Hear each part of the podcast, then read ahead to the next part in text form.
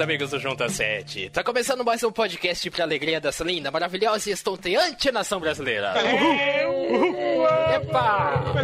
Eu sou o Lucas Cabreiro, este é o podcast de número 93. Eu odeio quando acontece isso, porque os olhos que terminam com 3 evidenciam a minha língua presa. Mas enfim, eu tô aqui com ele, Matheus Botura, como vai? Olá, vou muito bem e sem a língua presa. Mas como é o maravilhoso sotaque de mineiros GTT? Mas enfim, e no podcast de hoje nós iremos fazer um remake, barra continuação, barra redux, barra reboot da nossa brincadeira do Isso Dava um Filme. Nós iremos pegar notícias que saíram recentemente nos portais de notícia por aí, pela internet afora, e iremos desenvolver filmes, histórias em cima delas. Afinal, a vida real tem muita história digna de filme e a gente vai trabalhar isso nesse podcast. Já chego perguntando para você, Matheus Botura, se a sua vida fosse um filme, qual seria o título dele? Seria Depois Eu Faço Isso. Você- depois você dá o título ou esse? O título seria Depois Eu Faço Isso. Se você ouviu o nosso, a nossa primeira tentativa de fazer o formato Isso Dava um Filme, você deve ter percebido que as coisas fugiram um pouco do controle. A gente teve praticamente 12 filmes estrelados pelo Tiro Lipa, metade deles eram co-estrelados pelo Whindersson Nunes e tinham o Bolsonaro como vilão. Então não deu muito certo. E é por isso que a gente vai trazer uma pessoa profissional aqui, uma escritora profissional, pra ver se consegue botar as rédeas nesse podcast ou se ela vai despirocar e chutar o balde que nem a gente. Ela que é sensacional, que é do podcast Curta Ficção, que é incrível e ajuda bastante. Você que é aspirante a escritor, ela que é linda, maravilhosa e estonteante, Jana Bianchi, bem-vinda. Obrigada, obrigada, gente, pelo convite. Ó, eu estou mais pra segunda opção, viu? Eu- vocês vão ver só as, as coisas que eu separei aqui, é só pra gente pirar mesmo. eu acho que é. Entrei no clima já. E esse programa ele é levemente inspirado no Script Notes, que é um podcast gringo do John August e Craig Mazin. E fica a recomendação pra você ouvir porque é sensacional. Eles lançaram um podcast esses dias, um episódio, que é com o Jonathan Nolan e a Lisa Joy, que são de, os roteiristas de Westworld, e também com os roteiristas do Vingadores Guerra Infinita, que eu esqueci quais são os nomes deles. Então é bem bacana o podcast deles, fica a recomendação. Eles não despirocam tanto quanto a gente. Se Então é você. legal. É, exatamente. E ajuda a praticar o inglês, ora pois. Que é algo que eu tô precisando. Mas enfim, se você gosta do Junta 7, quer ver o Junta 7 crescer, participa da nossa campanha do Padrim. Você vai lá, contribui com qualquer valor a partir de um real por mês para receber recompensas espetaculares, como participar de um dos nossos podcasts. Imagina você aqui com a gente chutando balde, chutando pau da barraca. Mas se você gosta da gente, vai lá, padrim.com.br barra junta 7 e contribua. E quem não puder ajudar de forma financeira, tem uma outra maneira de você dar um super apoio para o Junta 7, que é compartilhando o conteúdo que a gente faz. Então dê uma passada no nosso Twitter, no nosso Instagram e também na nossa página do Facebook. Se você vê alguma coisa lá e achou bacana, compartilha com um amigo, compartilha no seu Facebook ou na sua outra rede social, que mais gente vê o nosso conteúdo, mais gente sabe da gente e assim a gente consegue produzir cada vez mais. E eu acabei esquecendo de fazer a pergunta pra Jana. Deixa quieto. Que não é tão surpresa mais, né? É, que não é mais tão surpresa, deixa quieto. Então eu ia perguntar se tivesse um filme baseado na sua vida, qual atriz te interpretaria? Nossa, meu, essa pergunta é difícil. Eu já tinha até É. ensaiado a piada de que se fosse comigo ia ser o Joseph Gordon-Levitt, porque ele é que nem eu, é um cara simpático, bacana, bonito, mas não muito bonito, que nem eu. Putz, meu, não, não consigo nem imaginar. Eu, ó, assim, não é nem. Ela nem parece comigo em questões físicas, mas se fosse pra zoar mesmo, ia ser tipo a Tata Werneck, assim, fazendo piada bem. bem bizarra. Eu falei o Joseph Gordon-Levitt. Então, tipo, é A a gente vale cara. tudo, né? Cinema pode tudo. Ó, pergunta pra Scarlett Johansson aí. Nossa, é verdade. Ela que está tentando é, juntar as joias da diversidade do, do lugar de fala alheio.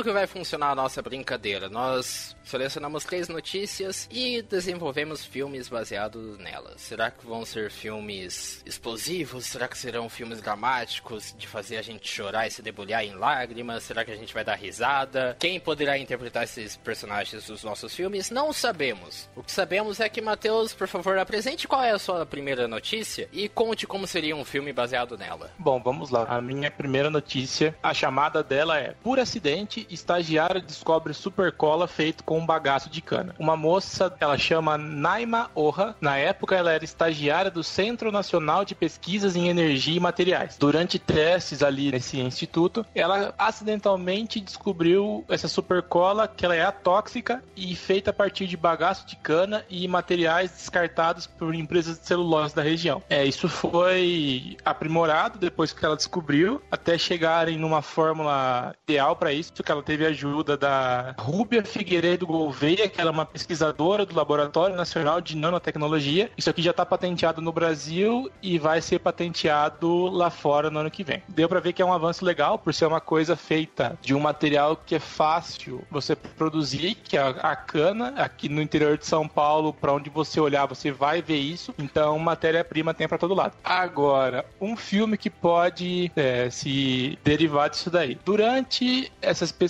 elas conseguiram chegar nesse material final e deixou-se isso no laboratório. Por algum motivo, acabou tendo um encontro com uma partícula. Eu não vou falar elemento X para não parecer muito menina superpoderosa, mas um elemento da tabela periódica que está sendo estudado ainda acabou se encontrando com isso e acabou dando vida para esse material. Então, essa supercola ela se tornou um ser animado e vai começar a atacar as pessoas em Campinas. É um filme nacional. Ela vai começar a causar o terror no laboratório, se espalhando e a Naima, se não for assim que pronuncia seu nome, perdão, ela vai tentar descobrir uma maneira de parar isso. Enquanto isso não acontece, a matéria ela está se desenvolvendo, passando pela cidade, está colando tudo, está colando gente, colando carro, destruindo a, a, cidade e vamos tentar parar isso de alguma maneira. É, isso daí é a bolha assassina que passava no SBT, basicamente, né? isso é a bolha assassina é, versão cola. Lembro, então... é, eu tinha um medo desse a bolha assassina, mano. Gostei já... que já se passa aqui no meu território, então já...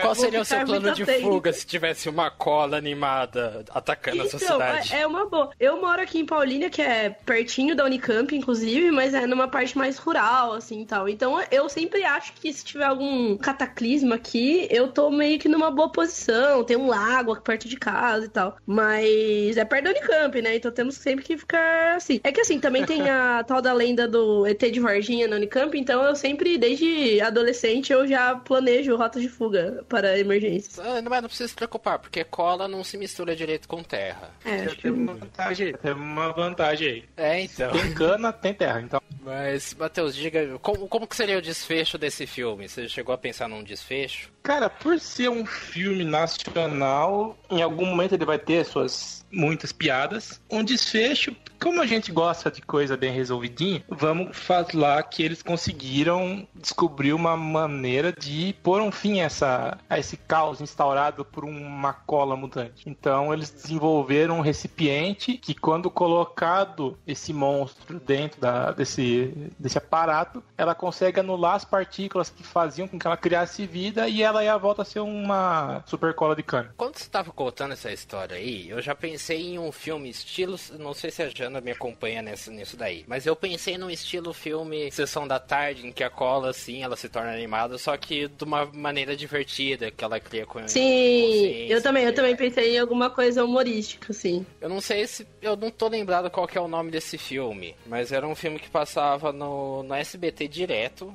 que era de um cientista que ele cria uma molécula ah, verde que dá potência ao pulo das pessoas. Ele usa isso para ajudar um time que tá perdendo um time de basquete que tá perdendo. Eu esqueci qual é o nome desse filme. Ai, eu, puto, pior que eu acho que eu sei também, mas não, não lembro. Mas eu, eu também pensei pra alguma coisa mais engraçadinha e menos, tipo, terror, assim, né? Quando eu tava pesquisando até disso daí, desse filme, eu até pensei que era o Rick Moranis que fazia. Mas aí, quando eu vi o do Rick Moranis, eu lembrei de um outro filme interessante dele, que é A Pequena Loja dos Horrores. Baita musical maneiro, que eu preciso assistir de novo, é de 86 esse musical. Nele, ele cria uma planta carnívora e ele começa a alimentar essa planta, porque essa planta veio do espaço e ela ela precisa se alimentar de carne humana. E ele acaba meio que ajudando ela a se alimentar de carne humana, que inclusive um, de, um desses pedaços de carne é o Steve Martin fazendo um dentista psicopata.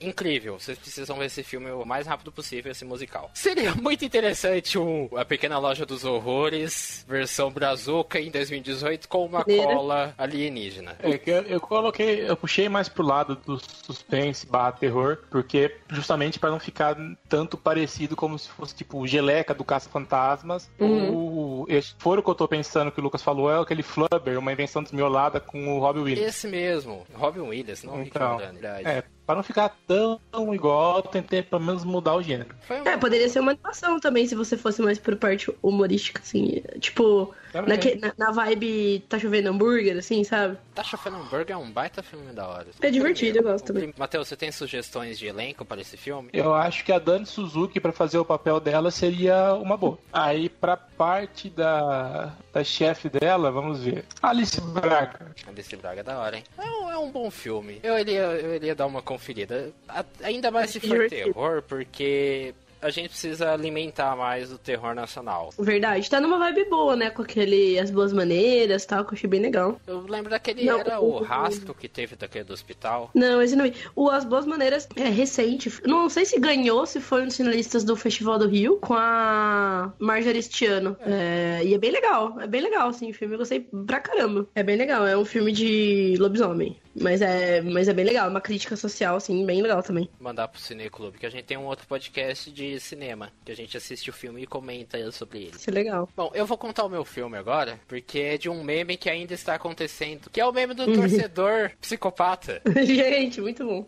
Que essa é uma reportagem que saiu num- numa porrada de portais. Eu peguei do, do Super Esportes, que foi um dos primeiros sites que publicaram isso daí. Que tá contando sobre esse torcedor que foi flagrado pela câmera que ficava na torcida antes dos jogos do, dos Jogos do Brasil começar.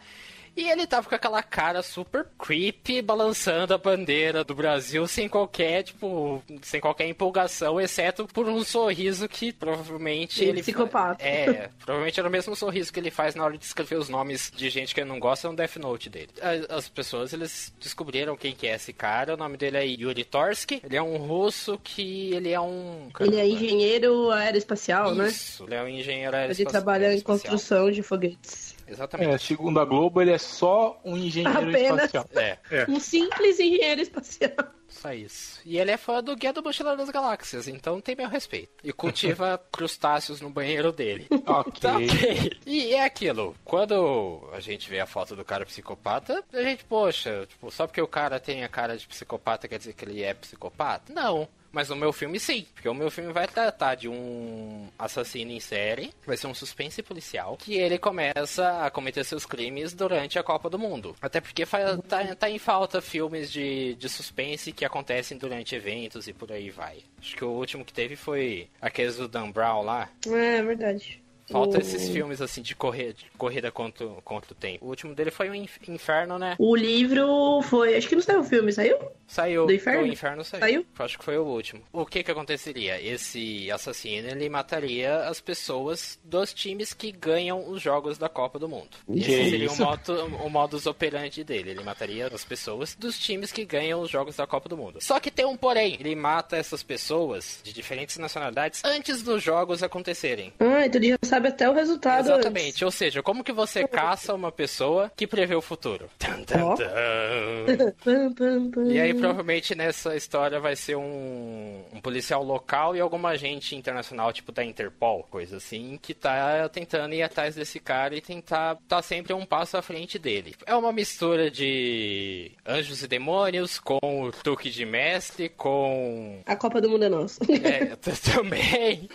Sei lá, eu acho que faz falta alguns filmes mais ou menos assim, tipo, esses filmes de ação, de espionagem, de suspense, policial, de investigação, que não necessariamente precisam se manterem dentro da caixinha das franquias, como até o próprio Uhum. Anjos e Demônios e também os Missão Impossível. Dá pra fazer um, um filme por si só com essa história. Isso sem falar que teria um baita elemento sobrenatural que é nível Stephen Uhum. King, do cara prever o futuro e começar a matar por causa disso. Uma das Eu- coisas mais legais desse podcast, Jana, é que por causa dele eu tô com um esqueleto de uma história aqui comigo. que eu não sei se você Hum, ouviu aquele o outro a gente fez daquela moça que tem escuta a voz na cabeça. Aham, aham. Eu te- tá anotado aqui até agora um esqueleto de uma história sobre isso daí. É que eu não sei nem por onde começar em escrever um suspense policial. Acho que é por isso que a minha praia é mais ficção científica, porque eu posso inventar Uhum. e não preciso me ater à, à realidade a todo momento. Mas certeza que você vai sair daqui com alguma ideia.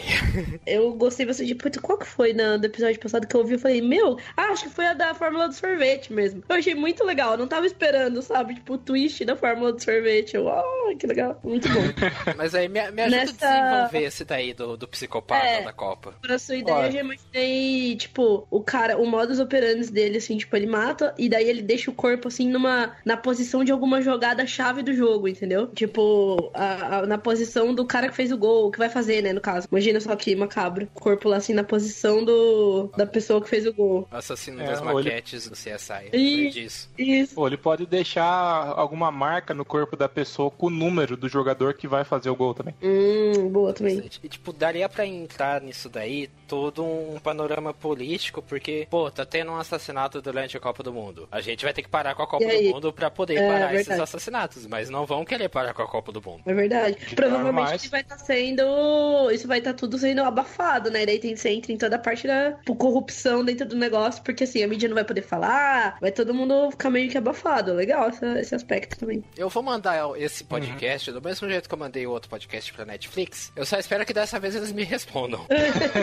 Tem uma genial ideia. Vocês têm quatro anos pra produzir. É, te vira. E realmente, sabe, dá pra, dá pra enfiar questões políticas da, com relação à imigração, com relação a, aos extremismos. Daria um, um filme interessante. Vocês acham que dá pra levar, talvez, pra um outro caminho que não seja essa ideia aí de ser algo. Algum suspense policial. Eu Olha, acho com que a dá. cara daquele maluco é difícil. É verdade, é verdade. Não, a única coisa que eu pensei enquanto você tava falando, assim, que seria um pouco, entre aspas, assim, subversivo, não sei se é essa palavra, mas que seria um pouco fora do comum, é que se, ao, ao invés de um investigador da polícia, mais alguém da Interpol, assim, se as investigações fossem tocadas por alguém, tipo assim, um cara que tá na Copa pra assistir os jogos, e aí, não sei, por exemplo, de repente, sei lá, ele é parente de uma das vítimas, não sei o que, e aí ele vê que a polícia tá cagando, porque tá Copa do Mundo, né, não, não vamos parar a Copa, e aí ele resolve ir atrás, sabe? Eu gosto bastante de quando tem esses personagens que eles Esses são, tipo, pessoas improváveis, comuns. Isso, exato, que, tipo assim, estão ali na circunstância errada, na hora errada, e eles tomam pra si a, a responsabilidade. Acho que ia ser legal, assim, ia ser divertido. Também é uma outra coisa que falta ter nos filmes hoje em dia, desse herói improvável que tá só no lugar errado na hora errada. Sim, sim. Eu lembrei também bastante daquele Ponto de Vista, que é um filme que tem o Dennis Quaid, que acontece um atentado numa praça cheia de gente, e aí o filme é contado através de diversos pontos de vista dos, dos personagens. Ah, É,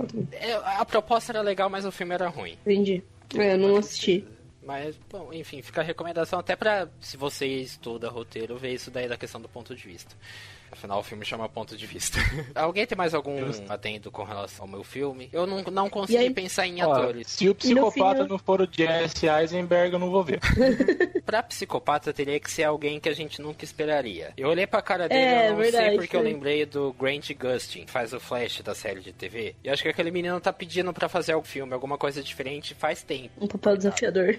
É, então, não, e o moleque é bom, sabe? Então, as séries da CW, tipo The Flash e Supergirl, tem filmes bons, tem, tem atores bons, quer dizer. Eu assisti aquela série que tem a guria que faz a Supergirl, a Melissa Benoit. Ela fez aquela minissérie da, sobre o Waco, sobre o ataque ao massacre de Waco. E ela tava muito bem na série. Baita atriz, ela tá com um musical aí por aí. E seria da hora ver o Grant Gustin fazendo um papel psicopata. Diferente, isso é legal. Então, eu gosto de pegar de atores assim e colocar em personagem, per- personagens e papéis inusitados. Improváveis. É. E teria que ter o Mark Ruffalo como algum dos investigadores. Ele tem cara de investigador. É verdade, de pessoas que tá Por muito favor. compenetrado. Ele manda benzão em Zodíaco. No, no Truque de Mestre também é da hora. O Truque Sim. de Mestre não é lá um filme tão bacana assim, mas é da hora. É legal ele e o elenco em si.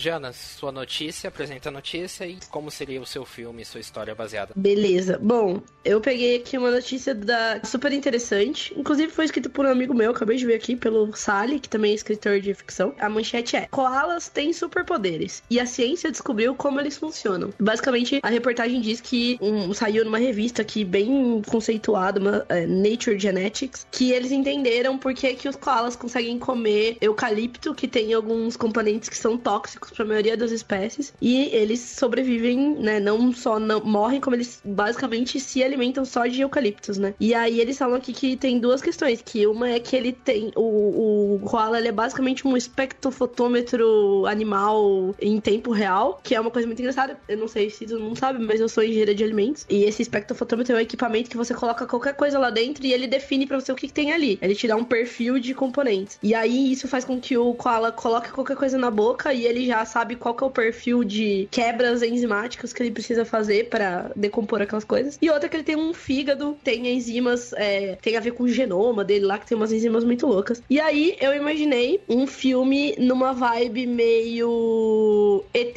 ou extraterrestre. Então, assim, um filme com protagonista criança. Eu acho que tá voltando um pouco, né? Essa nostalgia, assim, de coisas dos anos 80, dos anos 90. Então eu pensei num lance um pouco é, Stranger Things misturado com aquele Oksha, sabe, da Netflix. E eu imaginei que os koalas, como uma espécie inteira, seriam, tipo, extraterrestres que estariam na Terra para examinar o que que tá acontecendo. Mais ou menos como o Douglas Adams propõe pros golfinhos, né? Eles estariam na Terra só de olho na humanidade. E aí, entrando um pouco na premissa do ET o extraterrestre, um desses koalas ficaria para trás, ou então seria capturado quando descobrissem o que, que né, qual era deles. Mas eles são pacíficos, afinal eles são coalinhas, né? Então não, não, não podem ser extraterrestres muito malvadões. E aí ia ter uma, uma turminha de crianças, assim, que ia tentar permitir que esse ETzinho, koala, voltasse pro seu planeta koala, é, em paz. Eu pensei numa coisa mais infantil, com essa vibe meio também. Como que é aquele filme do Super 8, né? Que Nossa. eles têm um extraterrestre e tal, que eu achei bem legal. Pensei numa coisa assim. Achei fofo.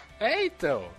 Quando você falou que eles tinham superpoderes e podiam decodificar enzimas e por aí vai, eu já falei, putz, e se pegarem isso daí e enfiarem numa pessoa, essa capacidade, o que, que aconteceria com essa pessoa? Sim, pode ser a motivação de quem quer capturar o coelhinho, entendeu? Tipo, eles querem explorar os pobres koalas. Mas eu acho que é legal, assim, eu tava pensando, quando eu li a reportagem, eu falei, nossa, uma ficção científica muito louca tal. Mas aí eu comecei a pensar e, tipo, acho que até por ser fofinho, assim, tem esse, essa cara de, tipo, coisa infantil, assim, sabe? Tipo, tipo, aventurinha infantil, que é um gênero que eu gosto bastante, assim. Bem sessão da tarde. É, então. Sim, total sessão da tarde. Meio que nisso daí que você tava falando, até surgiu uma pergunta que tem um pouco a ver, mas não tem um pouco a ver com o que a gente tá falando agora, mas tem também bastante a ver com o que você faz como escritora e por aí vai. Uhum. Que é aquilo de que muitas vezes, quando a gente tá pensando numa história, a gente sempre pensa no pior cenário possível, que vai ser uma guerra entre koalas e bichos preguiça, e que vai ter gente morrendo uhum. e por aí vai. Você acha que às vezes acaba, pela sua experiência de ver pessoas que estão escrevendo, repara que a galera é muito negativista na hora de contar uma história e não opta muitas vezes pelo que acaba sendo mais coerente, mais interessante, Mas, que é fazer algo mais fofo, mais família. Uhum. Eu não enxergo muito o, o pessoal negativista, mas mas quando você começou a falar, eu pensei num, num, entre aspas, problema que eu vejo muito. Não é um problema, mas é uma tendência que eu gostaria que fosse quebrada mais vezes, que é a gente sempre pensar em coisas megalomaníacas, assim, sabe? Então é sempre assim, o mundo vai acabar, e tipo, tudo vai, e a Klaus vão dominar o mundo, não sei o quê. Quando, às vezes, você traz um conflito mais simples e mais é, micro, e às vezes a história tem mais valor, assim, sabe? Então, assim, é uma coisa que a gente, eu tenho, acho que todo mundo tem um pouco a tendência de, de seguir esses conflitos mais macro, assim, que é ter uma coisa muito hollywoodiana mesmo, né? Então, tipo, ah, Armagedon, sabe? O mundo vai acabar, vamos salvar o mundo. E tentar trazer pra uma coisa melhor. Então, tipo assim, quando eu penso assim, em um coalinha que, que ficou aqui e o objetivo deles é devolver ele pro planeta, pode até tá rolando uma coisa maior e mais cruel por trás e tal. Mas é legal que o conflito fique nesse, nessa linha mais simples, assim, sabe? Tipo, eu particularmente gosto bastante dessa variação, assim, do convencional, por assim dizer, sabe? É, porque aí você usa meio que o, o micro essa história seria um micro, assim, algo bem particular, algo bem contido para poder explorar o macro no subtexto. Você pode colocar Sim. dentro dessa Sim. história aí uma excelente crítica com relação à indústria da guerra. Sim, com certeza. É que é o que o Walk já faz, né, com tipo a crítica da indústria de alimentos e tal, assim, acho que é legal. Eu pensei bastante também nisso daí, um pouco de sete minutos depois da meia-noite, a Monster Call, né? Isso, né? Tipo, esse... Monster Call em inglês. Seria até interessante incluir nesse filme justamente Koala em si, ele ser uma espécie de fio de propulsor para o protagonista, criança, conseguir ter uma reconexão com algum familiar, algum amigo. Sim, boa, boa, boa. Até boa. fazer a gente chorar. É Exato, um conflito interno que tenha uma conexão com o externo. Putz, não, boa, boa. Ah, sabe, eu tinha esquecido agora. Nossa, você falou. A hora que eu tava vindo no carro, eu tava tentando pensar mais detalhes da, da trama, mas eu, tinha, eu não anotei em lugar nenhum, esqueci. Mas eu tinha pensado é, em ter um protagonista, por exemplo. Imagina que os koalas, eles são, entre aspas, né, animais, eles são ETs, mas, tipo, ninguém sabe. E ninguém consegue se comunicar com eles, assim. E aí eu pensei, talvez o diferencial que faz essa criança entender o que tá acontecendo, puxando um pouco também do A Forma da Água, é de repente essa criança ser surda, por exemplo, sabe? Ter algum tipo de, de, de, dificuldade de se fazer entender que faça com que ela tenha empatia por esse ser que também não é entendido, entendeu? Seria bonitinho. E aí ia fazer a gente chorar. Ó, oh, Netflix. Mais uma.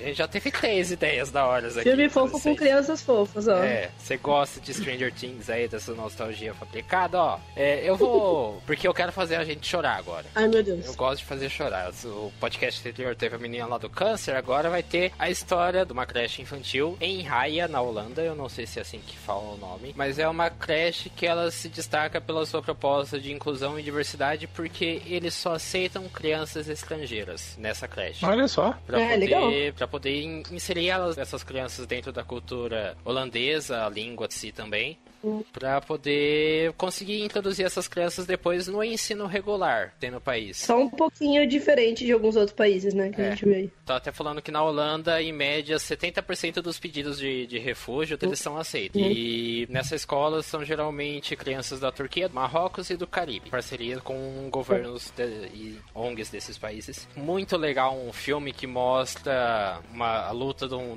de um professor, de um, uma equipe diretiva de uma escola, tentando convencer uma comunidade, por exemplo, a aceitar essas crianças, esses refugiados dentro da comunidade deles, eles conseguirem educar essas crianças, ensinar os valores do país deles, por aí vai. Realmente mostrar que a gente, por mais de ser, por mais que somos de outros diversos países, a gente tem muito muitas coisas em comum, mais do que as todo mundo pensa. Então, eu falando isso daí, eu não sei se você já, já viu, Jana, mas a gente assistiu pro Cine Clube, que é o Bem-vindo a Marley Gumon, que é sobre não, não. que é sobre um médico negro keniano que vai para uma comunidade extremamente conservadora da França. Vai junto com a família, que é super adepta da cultura deles, no país deles. Então tem esse choque cultural e eu acho que para esse filme que conta a história dessa creche, seria até interessante também ter essa questão do choque cultural, mas eu acho que seria uhum. mais bacana focar na questão da escola, do ensino, Sim. da luta para eles conseguirem fazer um ensino em placar, justamente porque eu acredito que no, no texto não chega a falar tanto assim, até porque a Holanda é um país bastante desenvolvido. Talvez para um filme, para ter um, uma certa dose de conflito, eles teriam que mudar o, o cenário para outro país, para outra cidade, para ter esse conflito de das pessoas não aceitarem a presença deles, de não aceitar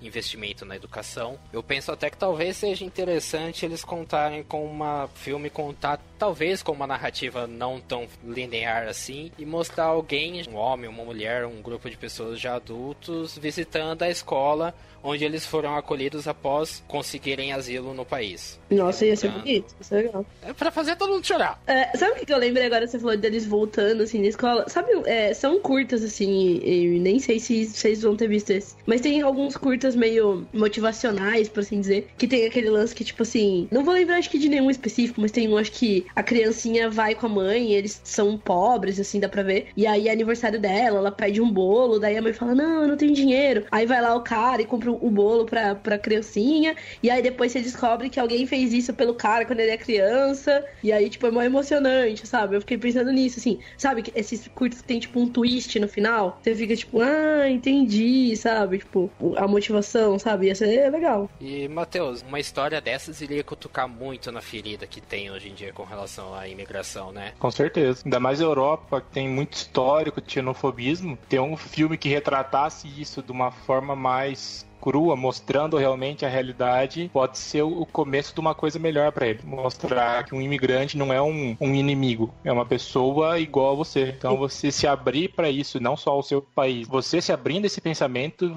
faz com que você possa se tornar uma pessoa melhor. Sim, com certeza. Nossa, ia ser bem legal. Vai ter reportagem maneira. Tá contando a história deles, das professoras. Eu acho até que seria inter... é que minha mãe é professora, sabe? Então, eu pelo menos eu nunca vi algum filme interessante que mostre um um pouco do impacto que essas pessoas, que esses professores uhum. têm na vida dos outros. Até porque Sociedade dos Poetas Mortos já, já tá um pouco velho. É um excelente filme, mas falta uma atualização. Podia ter outro já, né? Pro contexto atual, realmente seria interessante um filme que tocasse nessa questão da importância da educação e a importância do professor na formação da pessoa dentro da sociedade. Ia gostar, já quero. Botar Meryl Streep aí fazendo uma professora? Nossa, verdade. Boa, 58 Oscar dela.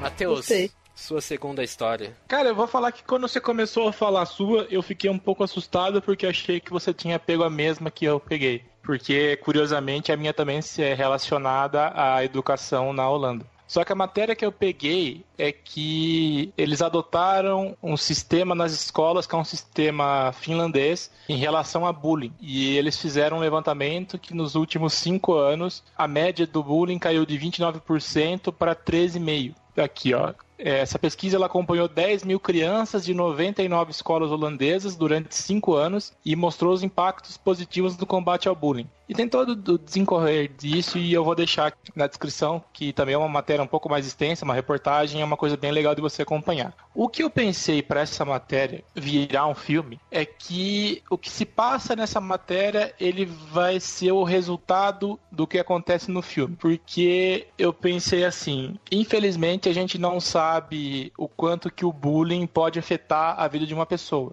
É, a gente até sabe, quem passou por isso sabe o quanto faz mal pra pessoa. Só que muitas vezes essa galera que sofre acaba sofrendo calada e não expõe. E acaba levando isso para ela uhum. a ponto de acabar fazendo besteira como a gente sempre vê matérias infelizmente saindo, que ou a criança surtou e acabou matando colegas de sala, ou a criança surtou e acabou se matando. E iniciativas como essa são extremamente louváveis e deveriam ser replicadas cada vez mais. O que eu pensei, a, a matéria ela se passa para um ensino mais fundamental. Eu já tinha pensado numa coisa um pouco mais adulta, pensando no ensino médio. O personagem principal ele seria feito pelo Tom Holland, que é o amigão da vizinhança. E ele é uma criança nova nessa escola que acaba sendo pegada para Cristo e acaba se tornando alvo de bullying. Ele seria aquele o, o, nerd padrão, digamos assim, fã de história em quadrinho, fã de, de filme que tem não é os melhores trejeitos sociais, é envergonhado, e os caras pegam ele pra zoar porque ele é diferente. Ele vai ser dessa criança, desse cara que vai sofrer sozinho, a única pessoa que realmente sabe o que se passa é a irmã mais nova dele, que vai ser a Millie Bob Brown. E... e ela sempre tenta falar pra, pra ele conversar com os pais deles. No caso, ele só vai ter a mãe, o pai dele vai ter morrido em alguma coisa. E a mãe vai ser a Morena Bacarin também, porque eu gosto dela. E eu quero fazer esse filme com grandes nomes para ter grande bilheteria. E só que ele não quer preocupar a mãe dele, porque a mãe dele trabalha para manter a casa sozinha e ele acha que é besteira falar isso. Ele vai tentar pedir ajuda de uma professora que eu escalei escalei a. Não sei se pronuncia assim, mas a Funk Jansen, que fez o, o X-Men, porque ela é holandesa. Então, como estamos na Holanda, vamos trazer esse elemento. Aí ela vai tentar ser aquela professora que vai ser mais que professora, vai ser uma amiga, vai tentar mostrar para ele como que a vida é, que não é tão simples assim, mas ele vai sofrer tanto em relação a isso que ele vai acabar tirando a própria vida. E a partir disso, essa professora, sabendo o quanto que ele sofria, vai trazer isso a público. Os caras que fizeram isso com ele, eles vão ser penalizados assim de forma exemplar, até mesmo para servir como um, um chamariz para essa situação. E aí eles vão descobrir esse esse método finlandês de educação e vão começar a implantar nas escolas e progressivamente é, isso vai diminuindo. É aquele típico filme biográfico que no final tem aquela tela preta que as mensagens vão aparecendo com esses dados e tal. Eu tinha pensado mais ou menos isso. E a gente chora também, pra caramba. É. Com, com, certeza. O Lucas achou que a gente ia chorar no outro, daí então tome, choro. Eu não mataria o Tom Holland, não. Até porque, convenhamos, Tom Holland não tem mais cara de nerd desde o do filme do Tsunami lá. De nerd perdedor. Dá pra, dá pra arranjar um nerd mais nerd, um menino com cara de nerd, assim. Eu. Ah, é que eu gosto dele. É, é da hora. Eu gostei eu do seu elenco. Tirando a Millie Bobby Brown, eu gostei do seu elenco. Eu não gosto da Millie Bobby Brown. Não. Ah, Polêmico. Bom, eu não, eu não gosto de Stranger Things. É, ia ser um, um filme interessante. É que quando você contou falou para pegar de um outro viés, eu pensei em pegar na questão do o que acontece depois. Tá, a gente tem o, o caso de bullying, seria interessante um filme que aborda. É que aí vai fugir da proposta da notícia. Mas talvez seria interessante um filme que aborda como que uma pessoa que sofreu muito com bullying durante o ensino, durante a escola dele, durante o ensino médio, como que essa pessoa estaria na sociedade depois do que ele sofreu na escola? Como que ele iria se comportar com as outras pessoas, por exemplo, numa faculdade? Resultados disso.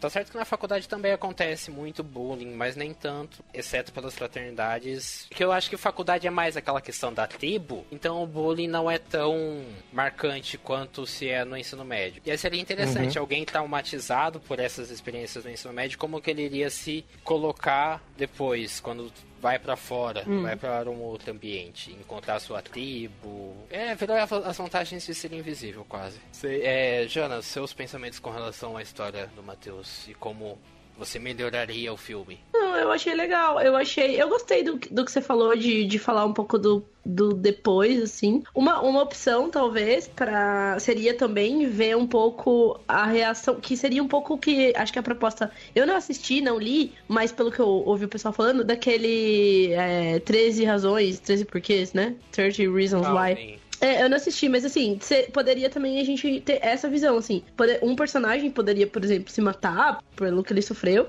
e aí depois a gente vê as consequências, não da mesma maneira, porque eu, pelo que eu li, teve algumas abordagens meio problemáticas, assim, na série, mas tentar ver isso depois, assim. Eu acabei lembrando também, você já falou, né, do mais cedo do Sociedade dos Poetas Mortos também. Tem, acho que, uma, uma certa ressonância, assim, com, com o que acontece, né, no filme. Que não, não, não pela na motivação não é bullying, né? Antes que pareça isso, mas, mas eu acho que seria legal, assim, fazer essa análise depois de, tipo assim, ah, como você pode evitar e, e coisas assim, só entende, entendendo as pessoas e tal, né? Já que a gente tá até comparando com outros filmes, a gente não pode esquecer, e muita gente esquece, de um bom filme que trata com relação ao bullying, que é Meninas Malvadas. Você parar pra assistir esse filme de novo, você vai perceber que esse filme trata muito sobre o bullying, de um jeito muito irreverente. Se for ver até aquela parte que as meninas estão na quarta de esportes, e aí o personagem da Tina Fey pergunta quem aqui já foi agredida ou diminuída pela Regina George, aí todo mundo levanta a mão. Isso, se for ver, é basicamente o que a escola da Holanda fez, provavelmente numa escala menor e uhum. no que o roteiro do filme queria trazer. Seria até interessante justamente essa questão do professor contra a direção da escola, os educadores tradicionais, porque tem muito disso. Apesar da minha mãe ser professora, eu não sei com relação a isso, até porque a gente está inserido, a, onde a minha mãe está inserido como professora, como, na verdade como coordenadora, é um meio em que está acomodado demais. Não uhum. tem pessoas que fazem coisas muito diferentes e fora muito do quadrado. E eu acho acho que nos Estados Unidos é algo bem pior que algo muito mais conservador. Sim, eu ia falar agora. Não, mas eu acho que até aqui tá, tá vindo uma onda nova conservadora de. Assim, eu tenho um primo que é né? professor. Né? É, eu tenho um primo que ele é professor de matemática numa escola em Dayatuba e ele faz muitos projetos, assim, dá as aulas dele normal, mas ele capitaneia, assim, uns projetos de, tipo, dança, e aí eles fazem uma apresentação no final do ano e tal. E ele falou já que, assim, tipo, ele faz, assim, é... os encontros são, tipo assim, de domingo, saca? É um negócio que não atrapalha ninguém, mas tem um monte de professor que não curte. Uma porque, assim, acha que, tipo, ah, estudo é estudo, sabe? Não tem essa. E meio que vê. O meu primo é, tipo, sei lá, ele tem 30 e poucos anos, assim. Ele é mais novo, sabe? Então a galera meio que, às vezes, acho que fica com medo também, sabe? De sair do status quo, assim. E aí acho que se você coloca isso ainda é ligado a algumas questões, tipo assim, se o bullying for motivado porque o personagem é, por exemplo, homossexual. Putz, você pega uma, um espaço conservador, tá feita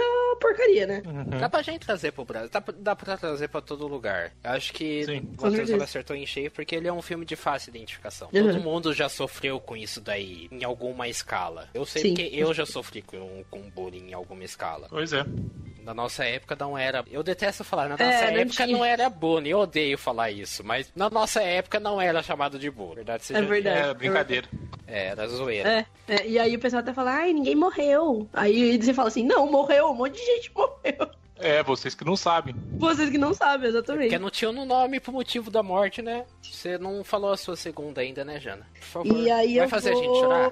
Não, eu ia falar isso agora. É uma coisa meio esquisitona, assim. Vai Acho que vai dar uma boa quebrada. Porque eu sou também dessa tribo aí da fantasia e da ficção científica. Então eu tentei até ir para coisas diferentes, mas acabou que eu sempre fui. Eu fui atraída, enquanto eu olhava, assim, tipo, o Twitter e tal, atrás de notícias, eu fui atraída por coisas bizarras. E a minha segunda manchete é como um iceberg de gordura que entopia o esgoto de Londres levou o museu a ter recorde de visitas. E aí, a reportagem fala que eles encontraram no ano passado, nas redes de esgoto de Londres, um bloco de gordura que ele tinha 130 toneladas e 250 metros de comprimento. Tipo, que é 130 toneladas equivalente a uma baleia, saca? E eles acharam justamente aquele Whitechapel, né? O, o bairro que era onde tinham os assassinatos, segundo a, a mitologia, por assim dizer, do Jack Stripador. Mas mas eles ficaram um tempão retirando lá o, o iceberg de gordura. E aí eles colocaram um pedaço no museu. É para conscientizar um pouco a galera, porque assim, esse iceberg ele é formado de gordura, que acho que é uma coisa meio natural do esgoto, mas também de plástico. Os caras encontraram, tipo, camisinha, um monte de coisa que as pessoas jogam na privada, assim, no vaso sanitário, ajudou a formar esse iceberg. E aí deixaram um pedaço lá no museu e aumentou pra caramba a procura, porque as pessoas ficaram super curiosas. E aí agora o pedaço de gordura tá começando meio que se decompor, assim, e o museu não sabe muito bem como lidar com isso, porque é a primeira vez que eles expõem um negócio perecível, talvez, assim, né? E aí, é, inicialmente, quando eu vi essa reportagem, eu pensei assim, putz, dá pra fazer um negócio, uma ficção científica doida, sabe? Mas aí depois eu fiquei pensando melhor e eu fui tentar sair dessa ideia mais óbvia, assim, e me veio à mente uma coisa meio realismo mágico, meio metáfora, crítica metafórica, assim. Tipo, o... não tem nada a ver a trama, mas meio que a atmosfera que tem no ensaio sobre a cegueira, em que você tem uma circunstância, tipo, que parece sobrenatural, por assim dizer, mais para falar de uma crise real, assim. E aí eu já fiquei pensando num filme mais cabeça, assim, em que, é, tipo assim, sei lá, as frustrações, assim, reprimidas das pessoas, elas fossem se acumulando na forma desse iceberg, assim, sabe? E aí, tipo, eu não sei se ele iria, uma, uma parte iria pro museu ou não, mas talvez, é, sabe esse lance de, tipo, externalizar coisas internas, assim. Eu fiquei pensando nisso, eu fiquei pensando assim, tipo, e se as frustrações das pessoas numa grande cidade, como é Londres e tal, tivessem se transformando num, numa coisa que tá obstruindo o submundo da cidade, como se as pessoas estivessem colocando essas coisas debaixo do tapete, assim, sabe? Aí eu pensei numa pira doida dessa. Seria tipo um mãe contra-se com a aniquilação. Isso daí. Ou seja, o negócio é muito louco. Boa, você falou da aniquilação, não tinha pensado, mas é boa, boa. Eu preciso assistir aniquilação de novo, porque quando eu assisti da primeira vez eu não gostei, mas aí lendo, vendo o vídeo eu entendi um pouco mais dele.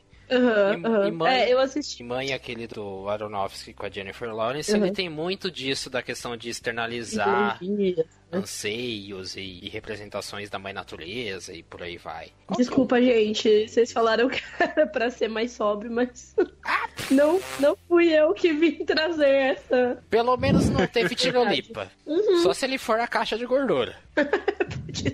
o pobrezinho lá, o terciário, que vai aparecer cavucando o bloco de 130 toneladas. É interessante porque dá para você abordar. O que eu acho legal desses filmes, assim, que tratam de catástrofe, fenômenos naturais, é que você tem muito potencial para abordar diversos pontos de vista da sociedade. Sim. O, o, que me deixa um pouco pistola com os 2012 da vida é que é sempre o cara mais sortudo da face da Terra, com todos os aparatos à mão, que consegue escapar sempre por um triz. Sabe? Tipo, Sim, 2012 verdade. o cara é um puta piloto de limousine. Deve ter aprendido com o Rogerinho do Engar a pilotar daquele jeito. Tipo, o, o- o Renanzinho, porque capota cinco vezes e cai de pé na, na via, e a Uhum. onça ainda foge. Tipo, e no 2012 tem o cara que sabe dirigir uh, limousine como ninguém, ser piloto de fuga. Tem o outro cara que de repente é um cirurgião plástico, mas que também tem prevê de voo e sabe pilotar avião. Então, tipo, é Apenas um detalhezinho. né? é, sabe? Todo mundo tem uma função na trama. E seria É, interessante ver uma. Daí que você falou, de um, um fenômeno natural e como que afeta o transeunte. Pessoa que tá só querendo ganhar seus trocados, quer pegar o metrô e ir pro trabalho e voltar. Como que Uhum. afeta uma pessoa dessas? Ainda mais se esse pedaço de gordura, essa manifestação física dos nossos arrependimentos e dos- das nossas vergonhas afeta muito o psicológico da gente. Como que uma pessoa que tá acostumada a viver um dia atrás do outro vai reagir a isso? Ela Sim. vai repensar as escolhas de vida e tentar melhorar ou ela vai se afundar mais ainda? Boa. Eu É, dá enfi- pra ter umas Eu críticas já enfiei mais. shame aí. Matheus, que viagem, né? Que viagem. Olha, Desculpa, eu tô gente. impressionado. Não, imagina. Dá pra ir pro cineclube esse daí também. Dá. Vixe. Perto dos que a gente já viu, esse aí vai ficar bem posicionado.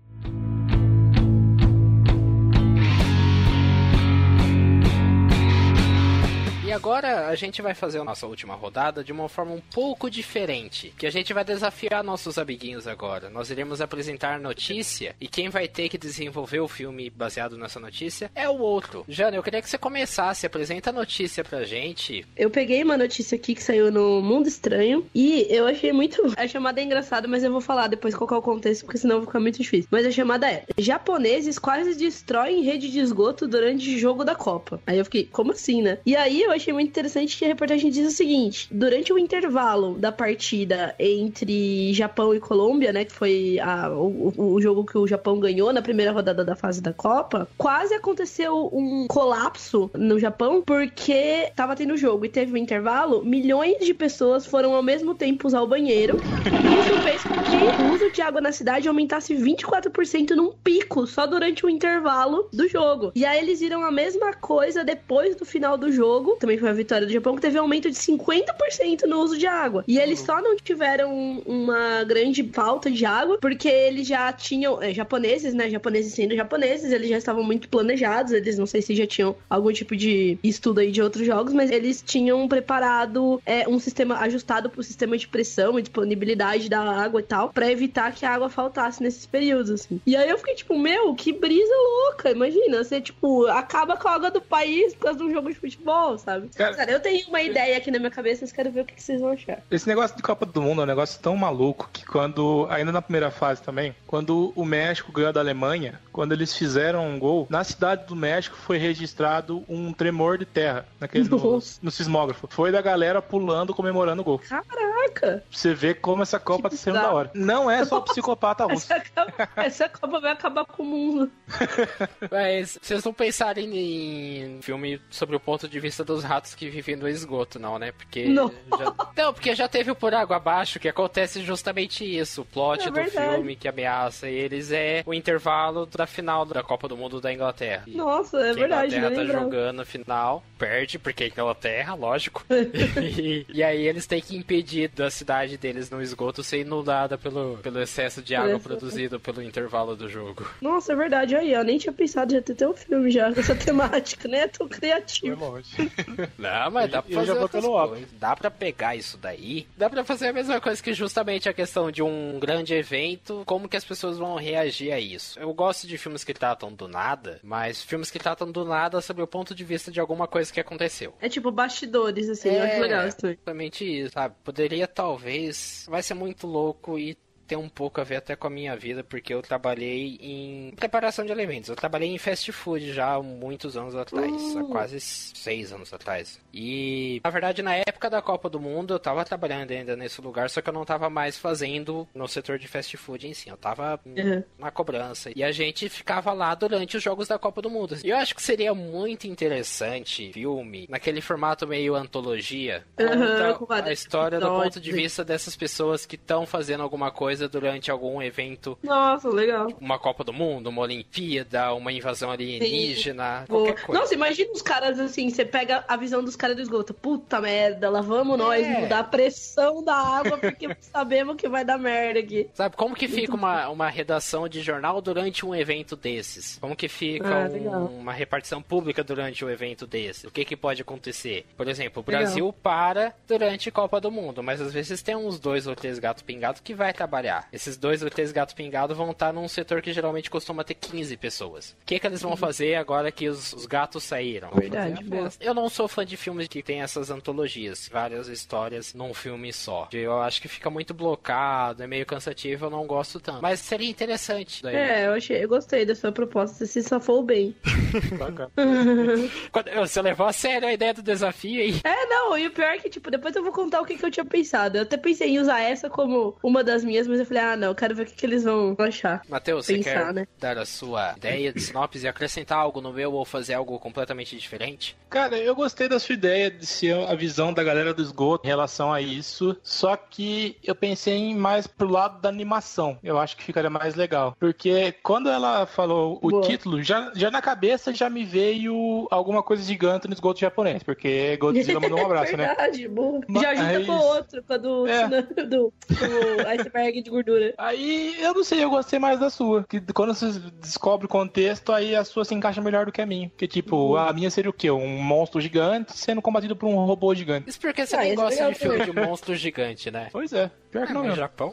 Japão, Japão, se não tiver monstro gigante, não é Japão. Veja bem, Japão. Ai, ai. Como seria sua, seu filme, Jana? Então, não, eu tinha pensado muito, assim, na trama, mas eu pensei numa distopia, sabe? Tipo, num futuro distópico, assim, que tudo é tão controlado, qualquer coisa, assim. Porque, assim, o Japão, se você for ver, ele já é meio distópico, assim, né? O lance de... O Japão não, né? Vamos, vamos... O, o Oriente, num geral, assim. Então, por exemplo, na China, os caras já têm... Os três têm aquele sistema de reconhecimento facial. Então, se você tá pegando o trem, eles já sabem quem tá no trem, não sei o quê. E eu já pensei numa distopia, sabe? E nessas que, em que tudo, todos os recursos da cidade já são muito controlados e tal. Pensado nesse, nesse ponto de partida, assim. Mas vocês foram pra um, outras abordagens que eu achei muito legal, assim. Essa ideia de desse fix-up aí com várias visões de uma. De, dos bastidores de uma história ia ser muito legal, curti. Podemos ir para a próxima? Podemos sim. Vou trazer uma reportagem da BBC Brasil, que é a história da Anna May Blessing, que é uma senhora lá dos Estados Unidos, em que ela assim, é, é um pouco pesada a história. Puta, gente, acho que eu já sei até qual é. é que ela, ela, é uma mulher de 92 anos que matou o filho, o próprio filho, para evitar ser mandada pro asilo. Basicamente, a história é isso. Ela morava junto com o filho de 70 anos e a namorada dele, 57 anos. A situação deles estava complicada, eles não estavam mais aguentando a mãe, porque por conta da idade dela, é provavelmente uma personalidade forte o filho e a namorada também. E aí ela falaram: Olha, vou mandar você para um asilo. Ela falou: Não vai, não vai, não vai, não vai. Ela simplesmente sacou, ela conseguiu ah, é? encontrar duas armas. Ela tinha um revólver que ela comprou na década de 70 e outro que ela ganhou do marido também nessa mesma época. Ela tava com, com esses dois revólveres. Atirou no filho, dois tiros, um, um na boca e outro no, no pescoço. Tentou atirar Meu... contra a namorada também, Caralho. só que a namorada conseguiu desarmar a senhora. E aí, consequentemente foi presa e o motivo era justamente que ela não queria ir pro asilo. Nossa, tem essa história. É tenso, mas ao mesmo tempo é curiosa e pouco, pouco de humor negro, é, exceto pouco? pela parte da morte. Mas existe um certo humor negro dentro dela e aí eu pergunto como seria um filme baseado nisso daí. Pensar nas circunstâncias assim, né? Nossa, eu já imaginei, você falou de humor negro, mas eu já imaginei um negócio tipo um dramalhão sobre, sei lá, assim, tipo, relacionamento abusivo, não amoroso, né? Mas tipo assim, essa mulher sendo, porque não sei, sei lá, acho que para você chegar num ponto de matar alguém para não te mandarem pro asilo, você não tinha uma vida muito estável e, e, boa no lugar, né? Eu já fiquei meio assim, não sei. Pois é. Mais violento, assim, sabe? De contando a história da relação senhora com o filho e talvez o crime fosse, tipo, desfecho, sabe? Talvez até com ela depois contando na prisão, Boa. os motivos que a levaram ela até. Boa. Tem tipo aquele prólogo, né? Dela conversando com, tipo, sei lá, com o juiz, e aí, aí, o filme, e aí no final um epílogo, assim. É, boa. Começa boa. falando já faz 84 anos que. então, eu, eu botei aqui porque o. Não foi divulgado o nome do filho, mas eles comentava que ficou difícil conviver com ela. E aí eu lembrei de dois filmes que tratam um pouco dessa questão de pessoas em pé de guerra quando deveriam conviver em harmonia. O primeiro é aquele da Drew Barrymore com o Ben Stiller, que chama Duplex, hum. que eles hum. vão morar num apartamento e tem uma senhorinha aqui infernizando a vida deles. Pô, ela até engana ele, leva melhor no fim do filme. E outro que eu quero matar meu chefe. Por isso que eu falei... Isso foi bem pro humor mesmo. É, então, eu fui, eu fui muito pro humor, porque a gente tem, tanto na TV quanto no cinema, um histórico desses filmes das pessoas de idade que tentam provar que ainda aguentam o tranco. Uhum. O Última Noite em Vegas, que é o De Niro e o Freeman. Aquele, é tem um outro do De Niro também, que é ele e o Zac Efron. Esse é, é, é 8 é 80. E eu pensei nisso daí de um grupo de pessoas já de maior idade, que os filhos deles resolvem mandar eles pro asilo e eles não querem de jeito nenhum. Não precisa matar ninguém. tá? Boa. Tá, você ia tirar, tipo, o elemento mórbido da história e ia Talvez virar, um... Aí ia é. virar uma comediona. Talvez até dá para deixar um pouco o elemento mórbido da história de, dos idosos realmente planejando matar os filhos. Boa, boa. Querem se vingar de quanto é... eles foram maltratados e tal. Não querem ir pro asilo, querem continuar seguindo a vida deles. Sei lá, boa. ia ser pelo menos divertido. Eu acho que a gente tem bons exemplos de atores de uma idade avançada que conseguem fazer bons filmes de humor, que consegue fazer um excelente humor. E não tô falando só da Betty White. A gente pega a. Nossa, fugiu o nome dela agora. Street. Não, não também. Eu tô tentando lembrar o nome agora dela que fugiu. Fez Dalton Abbey e Harry Potter. É sempre... lá. Isso, é. Eu não sei o nome da atriz também, mas eu lembrei. A Meg Smith. Tipo, ia ser da hora ela lá. Eu lembro até daquele um filme que tem ela que chama O Quarteto. Não muito conheço. bom também. Que é, se passa numa casa de repouso que é composta basicamente por músicos aposentados e eles sempre se reuniam para fazer um, uma apresentação musical e um deles resolveu não querer participar. E aí isso mexe tudo a amizade deles. Então eu acho que é interessante um filme, uma comédia que trata da, desses idosos, dessas pessoas de idade, querendo se vingar ou querendo se revoltar contra os filhos que sempre o, o, os prenderam, justamente por acreditar que são de idade, porque tipo, você pode explorar tanto a questão da comédia, do humor uhum. negro, mas também, tipo, falar que, porra, eles são de idade, mas eles também têm uma vida, eles também têm desejos, vontades, Sim. sonhos. Boa, boa, gostei dessa, dessa opção. Mas dá pra fazer o Dramalhão também, dá pra fazer os dois. Netflix.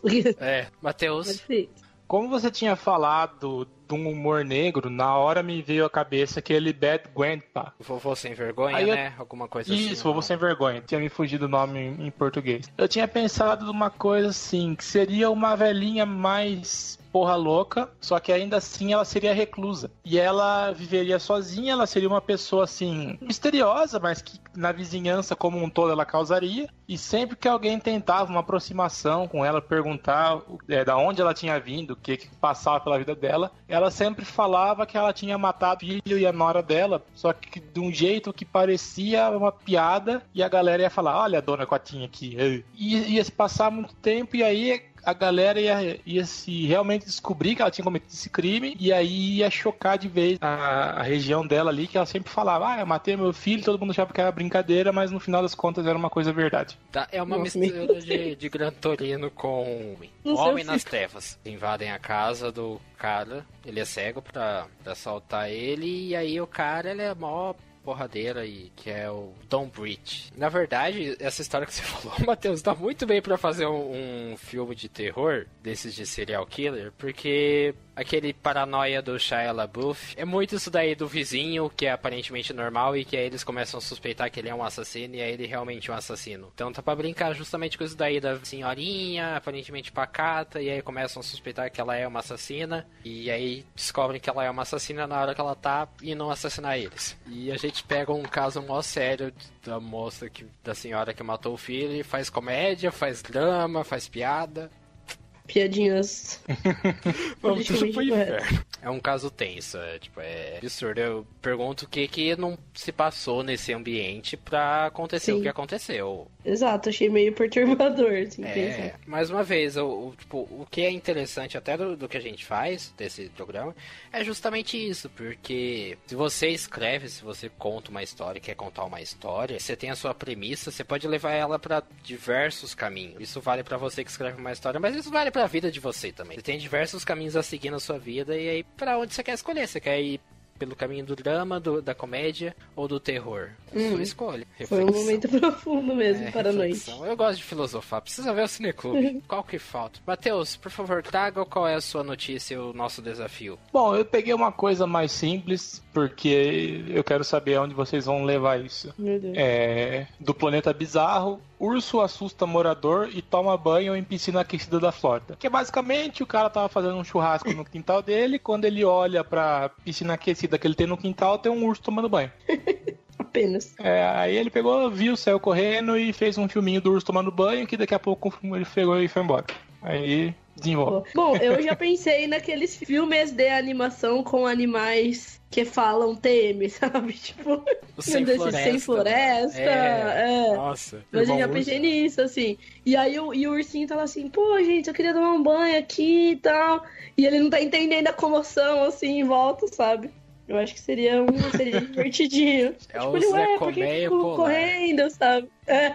Aquele lá que ele tá falando, só que as pessoas escutam um urso gritando, desesperado, e falam, calma, eu quero tomar banho só. Exato, exato. Calma, gente, o que, que aconteceu? Que, quem tá vindo, né? Tipo, ele achando que é outro perigo. Bom, esse, esse dá pra fazer. O que mais que a gente poderia fazer? Um filme eu de. Eu tinha pensado em se beber num caso de quatro. Não, é muito. É, é absurda a história. E é um. Tem um, realmente potencial para um filme, uma animação, talvez até um filme, um filme de suspense. É, pode ser Poderia também. abordar isso daí, tá? O... Dá pra levar pra um lado mais dark também, sei lá. A gente tira a Meio questão terror. do dele tomando banho na piscina e aí são pessoas dentro de uma casa, essas casas isoladas no meio do nada, e tem um urso e que fica do lado de fora. Já tem filmes assim, tem um filme que é um, um grupo que vai pro safari e aí eles ficam dentro trancados dentro de um carro e um leão fica rondando o carro. Até esperar os dois, as duas moças saírem de lá. Ou não, tem um filme assim. Boa. Mais denso. Que também é outra coisa que falta no cinema. Faz tempo que a gente não vê esses filmes meio o homem contra a natureza. É verdade. Os animais selvagens. É, tipo, foi aquele do. Esqueci o nome do cara, famosão. Do DiCaprio, de... É, do DiCaprio. É o regresso, né? É. Isso. Qual desses vocês iriam assistir, assim, tipo, certeza? Ia estar tá na primeira fila, assim, se vocês não fossem um roteirista. Uhum. Eu gostei do drama do bullying e do, dos dois dramas, eu achei legal. Do bullying e das crianças e das crianças imigrantes. Eu acho que ia ser legal. Gostei desses dois, gostei bastante. Queria ver a, a visão do esgoto japonês da galera pirando lá com possível mutação. Ah, verdade, verdade. Esse foi muito bom também, verdade. Os bastidores do, do coisa, né? Eu também gostei dessa ideia dos bastidores bastidores do, é verdade, da Copa do Mundo, do evento. Do psicopata. do da Copa do Mundo. verdade. Pra temático, né? Tem, tem, tem que ter a ver com a Copa. A Copa tá acabando.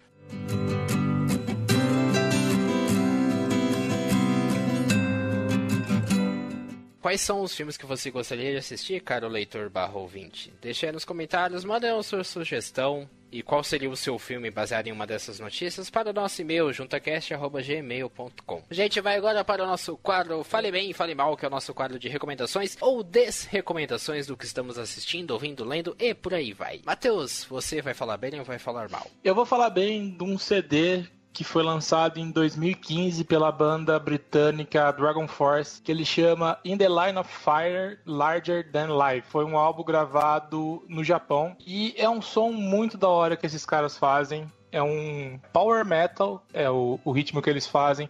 Cara, é, é, surreal, sabe? É, é, aquele metal cantado com uma voz mais simples, chega em notas mais longas, tem solo de guitarra toda hora. Cara, para quem gosta desse tipo de metal, é uma coisa que vale muito a pena conferir, que o som dos caras é realmente impressionante. Essa música ela ficou famosa, se eu não me engano, porque ela era a última música do Guitar Hero 3, que é quando você desafiava o, o diabo. E é a música mais difícil do jogo, porque realmente é muito acorde, compensa porque o resultado da música é, bem bacana. A Fire Flames, uma coisa assim, acho que é o nome da música. Mas o, o som dos caras é muito bacana e vale a pena ser conferido. O Matheus já sabe, porque eu fiquei enchendo o saco dele a semana uhum. inteira. E não é do álbum novo da Florence The Machine, que eu também fiquei enchendo o saco dele disso a semana inteira. Por Agora isso fica surpreso. a minha menção honrosa ao álbum novo da Florence The Machine. Eu não falei bem, mas eu falei bem do álbum dela. Tá incrível e tem uhum. resenha dele no blog. Eu que fiz e eu viajei naquela resenha tanto quanto eu viajei nesse podcast. Se for ver até mais. Mas eu vou falar bem de um canal de culinária no YouTube, que é o Bon Appetit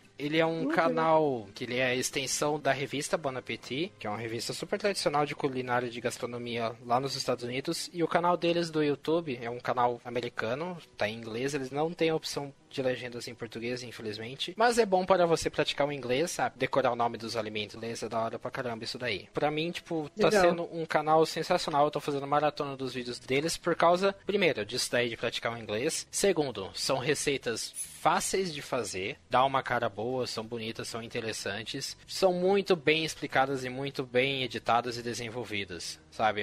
Os chefes que são é um grupo de pelo menos 4, 5 chefes de cozinha que vão se revezando nos vídeos, apresentando receitas, apresentando conceitos por trás de alguma receita. Tem uma toda uma série de legal. vídeos que é de um cara tentando fazer a coisa mais absurda da face da Terra fermentada. Esses dias o cara tava fermentando beterraba para fazer uma bebida à base de beterraba. Na verdade é uma bebida até bem tradicional, mas tá bem interessante e o legal do canal deles é que eles não apenas mostram a receita, eles também acabam mostrando os erros deles, tipo, ó, a receita deu errado porque eu coloquei pouca manteiga, coloquei pouca coisa.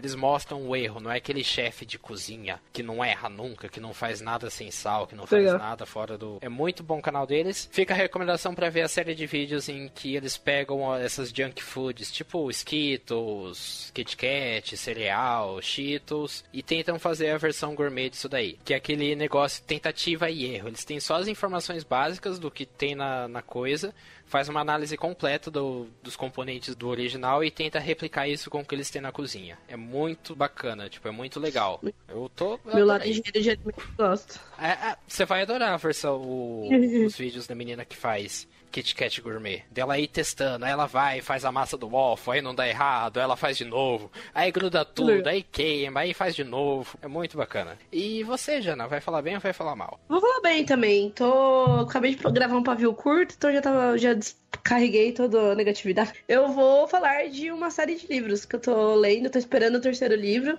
É uma série fix-up, que significa, né, que os livros não são sequência, mas você pode ler cada um deles à parte, né? E é a série saiu, os dois primeiros livros saíram já no Brasil, o terceiro tá pra sair no- na gringa e depois vai vir pra cá ainda, que é a, a série da Back Chambers, que é começa com uma longa viagem a um pequeno planeta hostil, e aí o segundo, eu esqueci o nome em português, é a Close and Common Orbit em inglês, e aí agora vai sair o terceiro livro, que é uma ficção científica, um space opera, escrito por uma mulher, e ele, é, como eu disse, os livros não são sequência, mas tem alguns personagens que meio que compartilham, assim, todos os livros e tal. E ela faz uma versão super diversa, assim, tipo, de uma. A gente acompanha uma tripulação de uma nave que faz, tipo, pequenas entregas, assim tal. E eles cavam, eles fazem, são responsáveis por construir os buracos de minhoca que vão conectar os pontos do universo, assim. E, putz, é muito, muito, muito legal. São personagens super bem construídos. Ele tá fazendo um baita sucesso, assim, lá fora aqui também. E como tá pra sair o terceiro livro, eu tô super empolgada com essa série, tô esperando pra sair. E foi legal também que há um tempo, na verdade, a gente escreveu uma carta, eu e um amigo, pra Beck Chambers. E ela respondeu, assim, tipo, super atenciosa, uma carta, um, um e-mail, né? A gente entrou em contato, assim, então gosto mais ainda dela. E recomendo muito pra todo mundo que curte ficção científica. Eu sei que o Lucas tava falando que você curte esse gênero, né? Vale muito a pena. Peguei o Tropas Estelares do Hailing esses dias, o... Esse é mais classicão. É, então, eu, tipo, eu falo que eu gosto de ficção científica, mas eu nunca li os clássicos. Não sei, Entendi. nunca tem. Ah, não, mas é legal, é legal ler coisas novas também.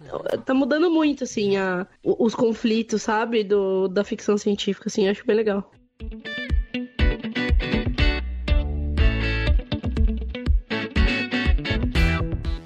Isso, galera. Esse foi o nosso podcast. Se você gostou, é lógico, se inscreve no feed. A gente tá agora hospedado no Megafono, então ainda estamos em fase de transição. E se você tiver algum problema com o download dos episódios, em acessar os episódios ou conseguir encontrar a gente no feed, no seu agregador de podcast favorito, manda e-mail pra gente, manda, chama a gente no Twitter que a gente tenta resolver isso daí. Acompanha, é lógico, a gente pelo Facebook, Twitter e Instagram, que sempre tem conteúdo bacana por lá, além, é claro, do junta7.com.br para conteúdos em texto. Eu tô anunciando a partir de hoje, que a partir de agora, que o Cineclube Junta 7 tá voltando assim que acabar a Copa do Mundo, a gente tá de volta. Provavelmente depois que acabar a Copa do Mundo, umas duas semanas, mais ou menos, a gente volta com o Cineclube, que vai sempre ao ar nas semanas em que a gente não tem o JuntaCast. O JuntaCast ele é quinzenal, na semana que não tem o JuntaCast, tem o Cineclube Junta 7, que vai estar tá por um feed separado, ele não vai estar tá mais no feed do JuntaCast. Então, se você só gosta do Cineclube ou só gosta do JuntaCast, não vai mais se preocupar com outro programa dentro do seu feed atrapalhando sua organização lá. Mas fica a recomendação para ouvir o Cineclube que tá incrível. Faz a maratona lá.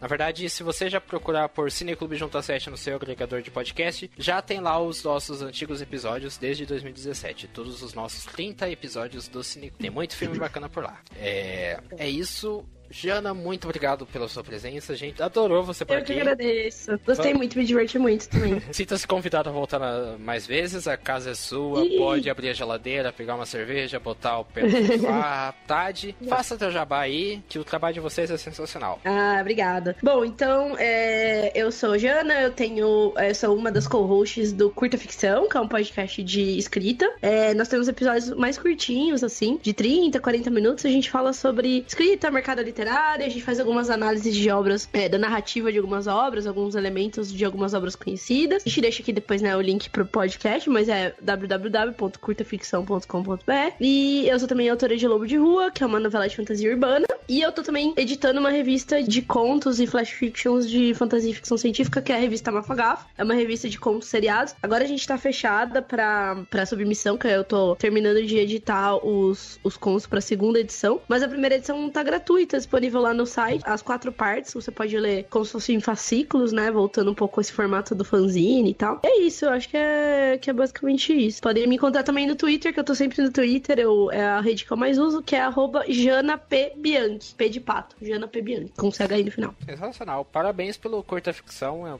Tá ajudando muito o escritor Obrigada. iniciante aqui, tá bem legal. Manda um abraço pra galera lá. É, Matheus. É nóis, galera. Valeu a todo mundo que acompanhou mais episódio do JuntaCast. E Jana, mais uma vez, em nome da nossa equipe, muito obrigado pela sua participação. E até uma próxima vez. Legal. É isso daí. Eu sou o Lucas Capriero. Esse foi o nosso podcast. Que a força esteja com vocês. E até a próxima. Tchau, tchau. Tchau. Tchau, tchau. tchau. tchau. Falou! Tchau, gente.